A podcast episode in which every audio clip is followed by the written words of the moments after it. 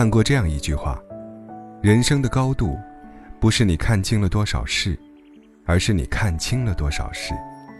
第一个看清是清楚的清，第二个看清是轻重的轻。生活中琐事万千，遇见的人也林林总总，难免发生摩擦，产生矛盾。太较真儿、太纠缠的后果，便是身心俱累。计较的少，不为琐事烦忧，才能活得自在顺遂、舒服宽广。对恶人不计较是智慧。去年五月，昆明发生了一场悲剧。二十八岁的姑娘刘杰带未婚夫去医院看望生病的外婆，途中遇到一个醉汉，因为不小心碰了一下，醉汉就开始骂骂咧咧。刘杰和男友气不过。便站住和他理论起来，谁知没说几句，醉汉竟抽出刀，凶残地朝他们刺过来。醉汉连捅刘杰两刀，刀刀致命。女孩倒下后，醉汉仍不罢休，追着刘杰男友狂砍。男友奔跑途中腿部被砍三刀，直到警察赶到，醉汉被制服，这场血案才得以终止。短短几分钟。造成两个年轻人一死一重伤，而他们刚刚拍完婚纱照，很快就要结婚了。谁能想到，向往的幸福竟以这样的方式戛然而止？如果当初他们没有停下来和醉汉理论，故事肯定会是另外的结局。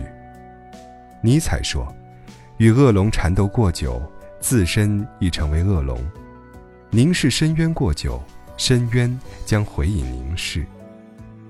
生活中有些人就是行走的垃圾桶，里面装满了各种情绪垃圾。他们像那个醉汉一样，好勇斗狠，一点就着，随时准备向外人发泄愤怒不满。对于这样的人，若因三言两语与其斤斤计较、纠缠不休，结局往往是你承受不起的。不与恶人计较是一种智慧。所谓惹不起，躲得起，千万不要逞一时之气，把自己置身垃圾人的负能量磁场中。面对恶人，示弱不是怂，是对自己的最佳保护。对陌生人不计较是修养。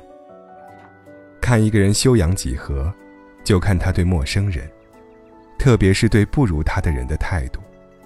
在洗手间遇到这样一件事：一位大姐正在补妆，打扫阿姨拖地时说让她让让，但她充耳不闻。后来一低头发现裤子被溅上了几滴水，大姐立马高声嚷道：“你不长眼睛吗？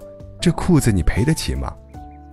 不依不饶，非要找主管领导，戾气满满，刻薄之情跃于脸上，刚化好妆的脸没有一点美感。狰狞可怖。人在利益相关的人面前，会下意识收敛脾气，表现的大度；但如果面对陌生人，面对比自己弱的人还能如此，才是宽厚和善的真正体现。之前有过一个报道，一辆豪车被卖葱大爷的三轮车剐蹭，新车被剐，说不气愤是假的，但车主下车查看后，没有盛气凌人出言责骂。而是拿了大爷的一捆葱，说：“就算补偿了吧，他也不是故意的，也诚心道歉了，没必要难为老人家，我走保险就行了。”一番话，车主的修养几何立马便知。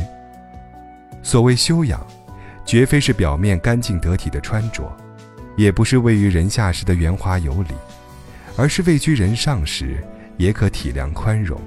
对弱者、对陌生人将心比心，少计较，多善待；对家人不计较，是宽容。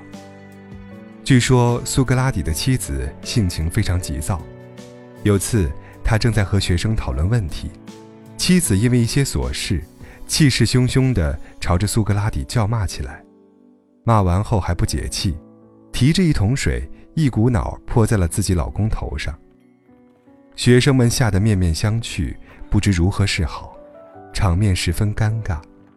谁知苏格拉底竟诙谐地笑了起来，幽默地说：“ 我早知道打雷之后一定要跟着下雨的。”几句话，瞬间化解尴尬，也成为了这位智者的一段幽默佳话。